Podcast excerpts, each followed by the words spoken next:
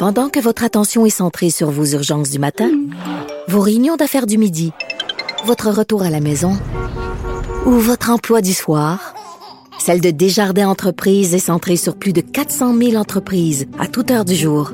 Grâce à notre connaissance des secteurs d'activité et à notre accompagnement spécialisé, nous aidons les entrepreneurs à relever chaque défi pour qu'ils puissent rester centrés sur ce qui compte, le développement de leur entreprise.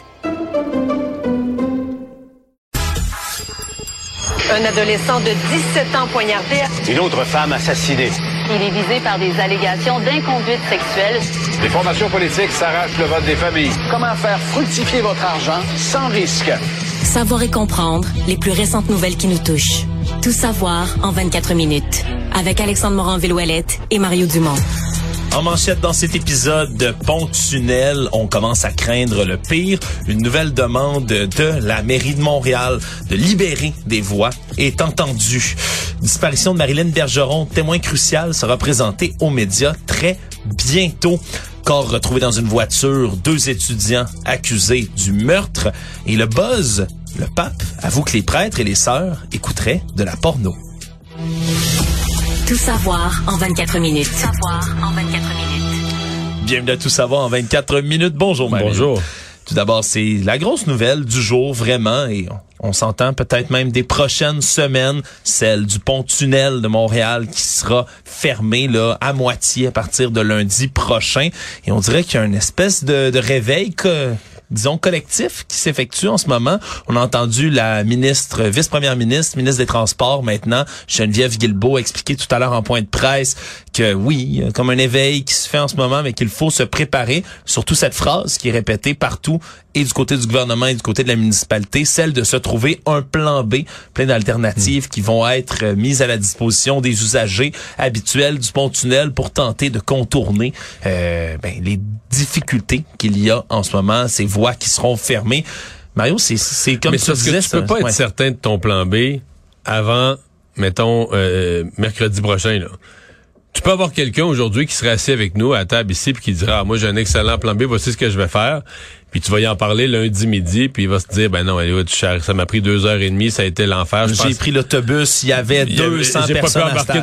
J'ai pas pu embarquer dans le premier, j'ai pas pu embarquer dans le deuxième, patati, patata, il m'a pas amené à la bonne place, c'était jamais dans le tunnel, puis l'autobus pouvait pas passer par-dessus les autres. Tu peux avoir quelqu'un qui dit, ah, mais moi, je vais contourner, je vais aller passer par Jacques Cartier, qui va te dire, Jacques Cartier, peut-être jamais, ça m'a pris deux heures. Tout ça pour dire que c'est bien de dire aux gens, il y a un plan B, mais les gens ne peuvent pas savoir est-ce que leur plan B va fonctionner tant qu'ils l'auront pas expérimenté. C'est ça qui est un peu, euh, un peu incertain. Moi, je veux dire que ce que, dans tout ce que la ministre Guilbeault dit, peut-être drôle à dire, mais ce qui me plaît le plus, c'est son comité de vigie. C'est de dire. OK, après chaque heure de pointe, là, lundi à 10 heures, lundi soir, mardi à 10 heures, mardi soir, après chaque heure de pointe, on va regarder avec la ville, avec les, associ- les, les agences de transport, on va regarder qu'est-ce qui a marché, où est-ce qu'il y avait trop de monde, où est-ce que ça déborde, c'est où qu'il y avait des congestions monstres. On va faire un retour sur chaque heure de pointe. À mon avis, c'est ça l'affaire qui est vraiment utile, puis c'est ça qui va peut-être, qu'on l'espère, permettre de, de s'ajuster ou de constater que c'est juste le bordel partout.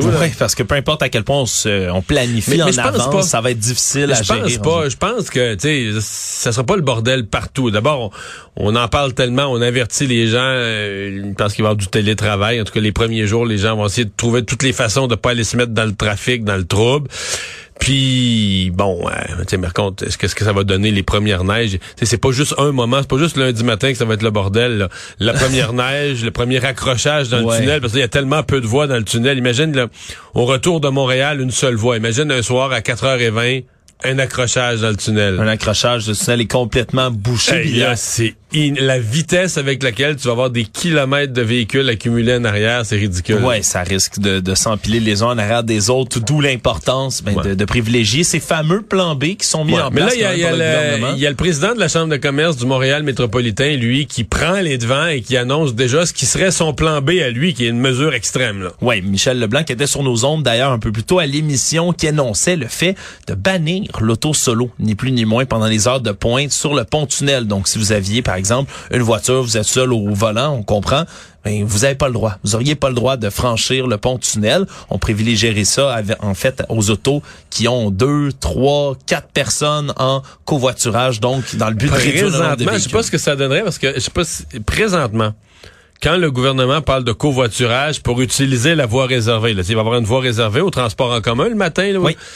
Cette voie réservée-là va n'être réservée qu'aux gens qui sont plus que deux, pas deux, plus que deux, donc trois ou quatre ou cinq dans l'auto. Ah, est-ce que la proposition de Michel Leblanc, on l'amènerait? Lui parle d'auto solo, mais là, le, être à deux, est-ce que c'est assez ou c'est pas assez? Ça, c'est pas clair. Ouais, parce qu'il faut réduire au maximum le nombre de véhicules. C'est vraiment ce qu'on n'a pas le choix. C'est l'heure de la guerre dans ce, dans ce dossier-là. Je comprends, mais c'est les gens qui voyagent seuls dans certains cas, c'est parce qu'ils ont des rendez-vous. Je sais pas, mais quelqu'un, quelqu'un vend des assurances, va à des rendez-vous. Quelqu'un est courtier immobilier, va à des rendez-vous. Un paquet de gens qui doivent être seuls parce qu'ils vont aller, ils ont plusieurs rendez-vous durant la journée. Tu leur dis, écoute, toi, t'es un payeur de taxes, un payeur d'impôts T'as plus le droit d'utiliser la voie publique. Faut, minimalement, il faut appeler ça une solution extrême. Là. Oui. OK, tu prives des gens parce qu'ils font pas le bon comportement, mais peut-être qu'ils peuvent pas. Euh, tu les prives d'utiliser la voie publique. Puis là, après ça, je pense avoir un paquet de gens qui vont dire, ben moi, je sais pas, moi j'ai une mobilité réduite, j'ai mal à une jambe, je suis avec une canne, etc. Je peux pas prendre le, je peux pas prendre le métro, j'ai besoin de mon véhicule. Euh, tu t'embarques dans quelque chose là, de faire faire à tout plein de monde un détour euh, énorme, de leur interdire. Ouais. Soyons positifs peut-être Mario. C'est peut-être des impératifs comme ceux-là qui, par exemple, ben, vont pousser les gens je sais pas, créer des applications de covoiturage meilleur que ce qui existe déjà. Peut-être. Peut ce qu'on risque de voir, c'est ça, des services de, de navettes citoyennes. Michel Leblanc, lui, de la Chambre de commerce, il invite les entreprises à le faire à l'interne. Créer des groupes de covoiturage, mettre les, leurs propres employés ou même ça, deux, trois, quatre employés du même parc industriel, mettez-vous ensemble pour que des gens qui habitent pas loin dans le même quartier d'une entreprise à l'autre puissent le, le, savoir et arriver à la même heure, partir ensemble. Mais euh, je, mon impression, d'abord, aujourd'hui, la ministre Guilbeault a dit sur la solution de Michel Leblanc, on n'est pas rendu là, l'interdire l'auto solo. Mon impression, c'est que le gouvernement, s'il devait arriver là, il faudrait qu'il y ait eu là, 3, 4, 5, 6, 7 journées affreuses. épouvantables, affreuses de telle sorte que le gouvernement se dirait, écoutez, là, on voulait pas arriver là, on voulait pas ça. Notre main forcée. On, a la main forcée. Exactement, on n'a pas le choix. On doit aller vers des solutions plus extrêmes. Moi, je pense que c'est le calcul du gouvernement à l'heure actuelle. Du côté de l'administration Plante, on se montre assez ouvert, merci, envers ce, genre de solutions-là. Comme l'a mentionné Madame Plante, toutes les solutions qui peuvent réduire le nombre d'automobiles dans le parc routier du Québec, elle va le prendre. On peut d'ailleurs l'entendre lorsqu'elle réagissait à cette proposition de M. Leblanc. Mais moi, je trouve qu'elle est fort intéressante. Puis c'est comme un moment où on a comme, en guillemets, pas le choix de tester des nouvelles affaires. Moi, je pense que si on a, par exemple, on, va très fort sur le covoiturage, parce que c'est de ça dont il est question, jumelé à des mesures d'incitation pour le transport collectif fortes, encore plus fortes, je pense que ça commence à être très, très intéressant. Donc, une solution intéressante reste à voir, mais une chose est certaine, Mario, tu l'évoquais un tout petit peu plus tôt, c'est plus seulement un problème là, de transport. Alors, c'est un problème social, économique. c'est vraiment économique dans le sens qu'une entreprise doit avoir sa main d'œuvre, puis une entreprise doit avoir ses matières premières parce que le camionnage aussi va devenir euh, périlleux. Là. Le, fait de pouvoir s'approvisionner, avoir à chaque matin recevoir ce que tu as besoin dans une entreprise, euh, tes pièces, tes matières premières, ça risque de devenir assez difficile. Actualité. Tout savoir en 24 minutes.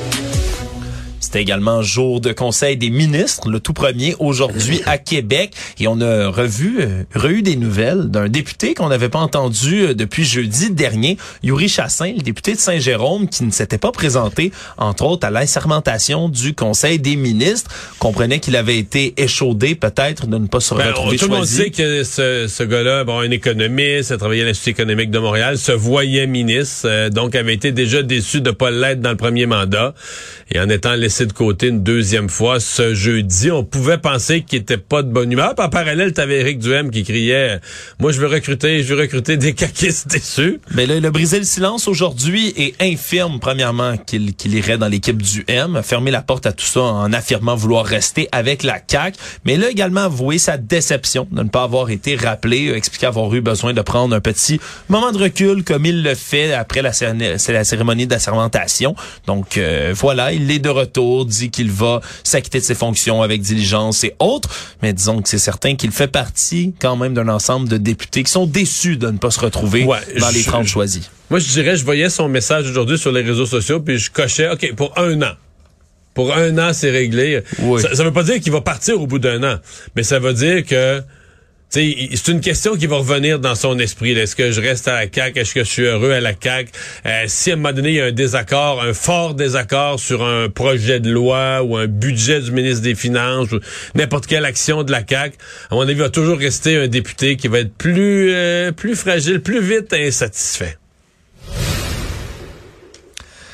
On apprend plus de détails sur cette histoire là d'un homme retrouvé dans le coffre d'une voiture assassiné. Euh, Luc Lafontaine, 64 ans, qui avait quitté son domicile au départ sans ses cartes, son cellulaire, son véhicule. Sa famille avait été inquiète, avait appelé la police. C'est finalement deux jeunes étudiants qui sont accusés de son meurtre pour euh, donc Nicolas Côté, 19 ans, Zoé Boutin, 18 ans, formellement accusés aujourd'hui au palais de justice de Longueuil et donc qui euh, des, des- des détails assez assez scabreux de cette histoire qui semble toujours de mystère en partie. D'abord, ce qu'on comprend, c'est qu'ils ont été arrêtés alors qu'ils s'apprêtaient à faire, là, pour les gens qui connaissent la série, ils s'apprêtaient ils s'apprêtaient à faire un peu comme Dexter. Là. Euh, envoyer le corps à l'eau, euh, corps, on dit, euh, qui a été mutilé. Euh, il s'apprêtait, il, avait reculé le véhicule, le, le coffre vers le... Ce qui, ce qui me la rivière Richelieu. La rivière Richelieu, mais ce qui me paraît, je connais ce coin-là, Saint- Saint-Basile-le-Grand, c'est pas une descente à bateau, là, Ouais, carrément. ça, ça ressemble à ça sur les images qui ont été diffusées dans les médias. Et donc, oui, on était sur le bord de, de lancer ce corps à l'eau qui aurait été en partie découpé. C'est pour ça qu'il y a une accusation d'outrage au cadavre de Luc Lafontaine qui est remis sur les deux jeunes. Le jeune homme, lui, est fait face à une accusation de meurtre non prémédité, donc deuxième degré. Et pour la jeune femme, elle, c'est accusation de complicité après le fait. Ce qu'on peut comprendre entre les lignes, c'est qu'elle l'aurait aidé par la suite à tenter de se débarrasser du corps, mais que ce serait pas elle qui aurait commis le meurtre en question. Mais là, c'est vraiment les détails du- Ouais, mais là, de l'historique et des et de la victime et des deux jeunes pour tenter c'est parce de que là, euh, il y a ce qu'on appelle le mobile d'un meurtre. Pourquoi des gens agissent comme ça? T'as toutes sortes de mobiles dans la vie, t'as des vengeances, mais d'abord, pour arriver à ça, tu dis, OK, mais est-ce qu'il y a un lien? Ils sont pas, ils semblent pas être dans la même parenté. Là, nous, côté policier, on dit, n'y a pas de lien de parenté entre ces gens-là. Euh, ils habitent pas voisins, ils habitent pas à côté. Le monsieur était dans l'ouest de Montérégie, eux autres semblent être dans l'est de Montérégie. Fait qu'on sait pas trop, là, on comprend pas trop. Euh, deux jeunes vraiment sans histoire, étudiants au cégep Édouard Montpetit. où ils se seraient rencontrés et Ouais. les deux se fréquenteraient depuis quelques depuis semaines. quelques semble-t-il. semaines. Mais les deux, en tout cas, aucun signe qui soit associé là, à de l'activité criminelle, etc. Donc vraiment des jeunes sans histoire. Tu dis, OK, mais il assassine pas un... assassine pas un monsieur comme ça pour, pour, pour- pour de même parce qu'ils l'ont croisé sa rue. Qu'est-ce qui... euh, avec une certaine violence. Alors... euh, Ouais, ce qu'on veut comprendre du côté des policiers, c'est vraiment ce qui s'est passé entre le moment du meurtre qui se va, samedi on, va tout et fouiller, là, l'arrestation. les, les cellulaires... euh, les- Ouais, puis c'est les éléments, on apprend également, c'est les éléments qui ont été jetés par les deux accusés dans ce cas-ci, soit un couteau à steak couvert de sang qui a été retrouvé là, une cinquantaine de mètres de la résidence dans un sac à ordures, retrouvé également le cellulaire de la victime dans un bac à recyclage non loin de là grâce à une application de localisation. Puis on dit du côté de la police que c'est ces éléments retrouvés qui auraient permis d'identifier les deux suspects. Donc euh, vraiment, on va établir la ligne du temps de ce qui est arrivé dans ce dossier, mais c'est certain, une fouille comme ça d'un passé va être nécessaire. Mais, mais c'est un dossier. Pour l'instant, c'est un dossier mystérieux, mystérieux à l'œil de tous les experts. Et certainement que ça nous, ça nous conduit vers un procès qui va être assez suivi. On va vouloir essayer de comprendre qu'est-ce qui s'est passé. Peut-être qu'on en saura des bouts avant le procès aussi. là. Savoir et comprendre. Tout savoir en 24 minutes. Toujours dans les affaires judiciaires, on a des nouvelles dans le cas de Marilyn Bergeron, une femme qui est disparue depuis le 17 février 2008. Donc ça fait un certain moment qui se trouverait aujourd'hui en Ontario selon ses proches qui croient euh, qui croient une version comme celle-là où elle se trouvait dans une autre province et qui veulent rencontrer la presse ce vendredi à Hawkesbury, disent qu'on détenir une tralée d'informations qui leur permettraient de confirmer ce genre de thèse-là vont être avec l'avocat Marc Bellemare qui les représente sur place, ainsi qu'un témoin crucial. Alors, je pense que c'est ça le, le point central. Parce que Hawkesbury, moi, je connais un peu l'histoire de Marilyn Bergeron. Euh, ma, Marie-Claude, ma conjointe, a travaillé dessus dans son, sa série Où es-tu? Et Hawkesbury est dans l'histoire depuis longtemps. là. qu'elle aurait été vue là, qu'elle serait passée là, etc. C'est, c'est, depuis un certain temps que mais en même temps, euh, ils ont fait des recherches à Hawkesbury, etc. Il a jamais rien sorti de concret, mais là, ils disent présenter donc au au public, mais surtout aux médias, la, au public via la presse, dans une conférence de presse, un témoin important. C'est assez intriguant. Témoin important qui permettrait de valider l'information selon laquelle elle se trouverait en Ontario. Marilyn Bergeron, en 2008, elle avait 24 ans. Elle avait quitté la maison de ses parents pour aller se promener. Et tout ce qu'on sait de l'enquête policière, c'est qu'elle se serait rendue à un guichet automatique à Québec, aurait effectué une transaction après ça dans un restaurant à Saint-Romuald, près de la rive sud. Et puis, oui, dans le cas du guichet, c'est les dernières images. La, caméra de surveillance du guichet, les gens, les gens qui ont une bonne mémoire vont se souvenir, on a vu ces images-là mille fois. Là. Ce sont les dernières images qu'on a d'elle. Euh, elle était, faut dire qu'il y avait un historique. Elle, était, elle venait de revenir chez ses parents, elle avait vécu à Montréal. Il y avait eu un certain tumulte dans son entourage. Elle était revenue un peu mystérieusement chez ses parents. On savait pas trop ce qu'elle avait fréquenté des des mauvaises personnes, il y a des versions contradictoires un peu dans son entourage, mais chose certaine, elle, filait pas fort, puis ce matin-là, elle était partie, mais bon, ses parents s'inquiétaient pas autrement, elle était partie de la maison. Et cette nouvelle, ils ne l'ont jamais, jamais, jamais revue. C'est donc une nouvelle qui risque de raviver les esprits sur ce cas. On verra vendredi ce qu'il ce qu'il adonne de cette enquête qui pourrait être relancée, ni plus ni moins, par ce nouveau ouais, mais c'est toujours l'espoir, eux, justement, que quelqu'un sache quelque chose, et parce qu'en même temps, ils ont jamais eu la moindre trace non plus de son parce que t'as toujours l'hypothèse qu'elle soit décédée, qu'elle se soit enlevée la vie ou qu'elle est mais jamais jamais on a eu la moindre signe, la moindre trace qu'elle euh, de son de son décès. Donc on peut toujours espérer euh, qu'elle soit en vie euh, sous une autre identité ou peu importe là. On a également des accusations qui ont été portées, été portées, Mario, contre quelqu'un qui est bien connu dans le quartier Petit Champlain à Québec, un homme de 71 ans, Régent Bacon, qui faisait connu. sous le nom de Père Noël hein, ou euh, Saint Nicolas. Le Père Noël, qui était là depuis 41 ans, ni plus ni moins dans le Petit Champlain de Québec, fait maintenant face à une série d'accusations, entre autres d'agressions sexuelles sur plusieurs femmes, des actes qui ont été commis entre le 1er janvier 2015 et juin 2021. Deux victimes de 25 et 18 ans. Également un chef d'accusation générale d'agression sexuelle contre plusieurs personnes de sexe féminin qui est déposé contre lui. Deux chefs d'accusation de voyeurisme pour avoir filmé ses victimes. Il s'ajoute à tout ça trois chefs de trafic de drogue également, possession d'oxycodone, GHB et une accusation de bris de promesse puisqu'il aurait tenté depuis la perquisition chez lui de contacter Oui, parce que là, il y a, un délai. La perquisition, tout ça a eu lieu au printemps. On lui avait interdit de recontacter ses victimes. Exactement. Et là, euh, il depuis, semble l'avoir fait, n'a pas respecté donc ses conditions. C'est donc en tout et partout neuf chefs d'accusation qui sont déposés contre lui. il avait fait parler de lui, euh, Régent Bacon, euh, comme Père Noël en octobre 2021 parce que son contrat à titre de Père Noël du quartier Petit Champlain avait pas été renouvelé pour la première fois en 41 ans. Donc, il s'avait fait jaser, il avait même discuté dans les médias de ce cas-là. Mais maintenant, c'est pour des raisons beaucoup moins euh, réjouissantes, disons-le, qui se retrouvent maintenant comme ça sous, euh, sous la loupe. Mais tu vois, Alexandre, les gens comme moi, là, euh, naïfs, rêveurs, idéalistes, là, tu sais qu'on aime le Père Noël, puis on veut y croire, puis on veut être positif, puis que le monde, il est beau, il est fin, là. Imagine-tu comment... la déception Comment je suis heurté? Je suis certain que tu es atterré en ce moment, Mario. Le Père Noël est pas vraiment gentil. Mauvaise nouvelle pour les amateurs de ski alpin cet hiver, euh, comme bien des produits et des biens de consommation dans notre société en ce moment. Oui, oui, le ski va être victime de l'inflation. On attend des hausses de prix du billet de ski entre 3 et 10% pour cette saison, selon l'Association des stations de ski du Québec.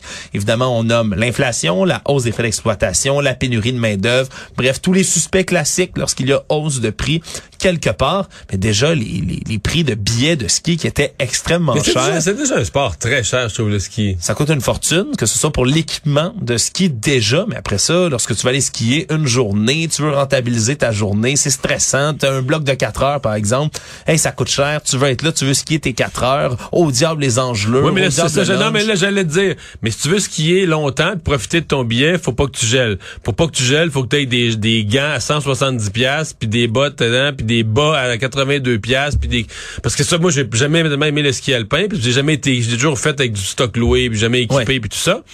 Puis les gens me disent toujours, ben, tu gelais parce que t'étais pas bien habillé, là, tu sais. Et là, les gens que je connais, le bien habillé, ben, ouais, ça coûte combien? Bien, c'est du linge là, que t'as jamais froid, ouais, que je vois les prix puis je m'évanouis, là. En tant que skieur régulier, moi-même, Mario, je peux te dire que c'est, c'est vraiment pas donné comme, comme sport, définitivement. Là, quand on parle, par exemple, un billet en, semaine au massif de Charlevoix, là, on s'attend, là, l'an dernier, c'était autour de 109 dollars. Ça pourrait plus être autour de 114,50, par exemple, pour un billet journalier. Puis ça, c'est en semaine. La fin de semaine, mais ça va être autour de 130 dollars. Mais c'est beau le massif. C'est magnifique le massif. Tu vois quasiment jusqu'à Kakuna. Ah oui, puis t'as l'impression de skier, de tomber littéralement dans le fleuve Saint-Laurent. Mais donc ça va ça va coûter encore plus cher de pratiquer ce sport-là malheureusement cet hiver. Économie. On s'y attendait, voilà que c'est fait. La Banque du Canada a augmenté son taux directeur de 50 points de pourcentage. Donc, on passe de 3,25 à 3,75% sixième hausse consécutive du taux directeur. Et l'autre mauvaise nouvelle, c'est qu'on confirme que le taux directeur devrait encore augmenter. Il reste un seul moment, si je ne m'abuse, d'ici la fin de l'année. Ben, oui, il reste, il reste le début, euh, le début décembre, mais en janvier, il va y avoir, tu sais, c'était toutes les six semaines, qu'il en reste un pour l'année 2022. Mais ça veut pas dire que ça réaugmentera pas. Il va y avoir à la mi mi janvier, 20 janvier, je sais pas quelle date exactement, 2023, ça pourrait augmenter. De... On se dit à chaque fois, les grosses augmentations, ça devrait être fini. Dorénavant, la Banque du Canada devrait agir à coup de quart de point. Mais je reste prudent parce que j'ai dit exactement ça il y a six semaines lors de la dernière augmentation de trois quarts de point. J'avais sincèrement l'impression, puis je lisais les économistes sur, sur Bay Street à Toronto, tout le monde disait, ah, c'est fini les grosses augmentations, on va avoir quelques petits ajustements d'un quart de point, puis ça va être assez. Bon, Là, cette fois-ci, on se dit cette fois-ci, c'est la bonne, mais le taux directeur est rendu à 3 et 3 quarts. Ce qu'il faut que tu imagines, c'est que les taux hypothécaires, les taux, ça, c'est pas le taux hypothécaire, c'est le taux à lequel la Banque du Canada prête aux banques. Donc, les, taux, les taux hypothécaires pour des gens qui ont des, les moins chers, les frais variables, on est dans le 5 et quart, 5 et demi et plus, dépendamment du taux que tu as. Et pour les gens qui signent, qui veulent fermer leur hypothèque, on est plus dans les 6 et plus. Euh, on est loin, loin, loin de ce qu'on pouvait connaître. Il y a quelques mois à peine, si tu juste là, en février, il y a quelques mois euh, à peine, euh, le gouverneur de la banque a dit quand même quelque chose d'important ce matin sur le l'indépendance de la banque, le défendu, parce que là, il y a le politique. Euh, oui, les conservateurs sont très critiques de la Banque du Canada. Et même le, NPD maintenant, donc à la fois Pierre Poliev et Jack Metzing. Et il a dit quelque chose tellement sage et c'est tellement ça. Il a dit, oui, mais c'est, c'est quand les décisions difficiles sont en train d'être prises, c'est là que l'indépendance de la banque prend tout son sens et est la plus essentielle. Puis il a tellement raison. C'est vrai que quand tout va bien, puis quand c'est tranquille, puis quand tu touches pas au taux d'intérêt, tout le monde est heureux, puis on parle pas de la Banque du Canada, ben là, je veux dire, l'indépendance du politique, on s'en fout. C'est quand il faut que tu poses, tu prennes des décisions difficiles, que tu poses des gestes pour contrôler l'inflation, que là, il faut euh, être le plus ferme à dire aux politiciens, enlevez vos pattes de là, là résister à la tentation de vous en mêler. Le monde. Depuis le début de la semaine, la Russie accuse Kiev, euh, les Ukrainiens, de fabriquer ce qu'on appelle une bombe sale, un explosif classique qui est entouré de matériel radioactif dans le but de contaminer une large zone. ils ont utilisé, entre autres, sur leur compte Twitter, l'ambassade de, de, la défense de Russie, des photos de matériel radioactif. Le petit problème, Mario, c'est que la Slovénie aujourd'hui a réagi en disant que ces photos qui ont été utilisées, ben ont été en fait tirée de Slovénie elle-même, de l'agence slovène des déchets radioactifs, et que cette photo-là t'adresse de 2010. Donc ce serait ça n'a rien à voir avec quelque chose qui traînerait en Ukraine présentement dans un dépôt d'armes prêt à être utilisé. Zéro neni pas du tout, effectivement, une fausse photo qui a été utilisée donc par les Russes comme ça pour faire de la désinformation, pour illustrer, selon eux, cette bombe sale qui serait préparée par les, Ukrainiens. Donc, on a demandé du côté de la Slovénie d'arrêter d'utiliser ce genre d'image-là. On assure, entre autres, que les déchets radioactifs sont stockés en toute sécurité en Slovénie et que personne ne va les utiliser pour fabriquer des bombes sales. Un autre bel exemple comme ça de la désinformation russe. En terminant, Mario, le pape François a mis en garde, a mis en garde contre un fléau, fléau qui peut s'attaquer au cœur des gens. On parle ici de la pornographie. Mario, oui, oui, il a parlé de la pornographie en ligne. Mais ça, dans l'Église, il n'y a pas de ça? Il a avoué que les sœurs et les prêtres consommaient eux aussi de la pornographie en Alex, ligne. Alex, Alex. Ouais, tout ça, même si l'article 2354 du catéchisme définit les images sexuelles comme ça, comme une offense à la chasteté, oui, oui, eh bien, il y a des, il y a quand même des prêtres et des sœurs, semble-t-il, qui, encore une fois, laissent le diable entrer dans leur cœur. Où est-ce qu'ils comme il trouvent ça? dit. Où ils trouvent ça? Sur Internet, je sais pas si le Wi-Fi au Vatican Internet? est vraiment bon, par exemple. Ça, c'est une, une question qu'il faudrait se poser. Mario, et ça m'a rappelé cet incident qui date de 2020 où le compte Instagram du pape François avait euh, liké, on va le dire comme ça, une photo d'une modèle brésilienne de bikini. Oui, oui, avait appliqué un j'aime sur cette photo. Et ce qu'on, on- ça avait déclenché même une enquête à l'intérieur du Vatican. Et évidemment, c'est une équipe qui s'occupe de ça. apprécier tout ce qui a été fait par la création. Là. Ben voilà. Mais du côté de la dame en question, cette mannequin brésilienne, elle avait dit voilà, c'est officiel, je vais au paradis. Mais, mais répète-moi, qu'est-ce qu'il a dit le pape? c'est quoi le, le dommage là, pour l'âme? euh? Ah, c'est un vice en tant que toutes les personnes, hommes et femmes, et religieux et sœurs ont également le diable entre par là. Il ne parle pas que de la pornographie criminelle, mais celle un peu normale. C'est comme ça qu'il est qualifié. Le diable entre par là. Voilà. Tenez-vous là pour dire, mesdames et messieurs à la maison. Résumer l'actualité en 24 minutes, c'est mission accomplie.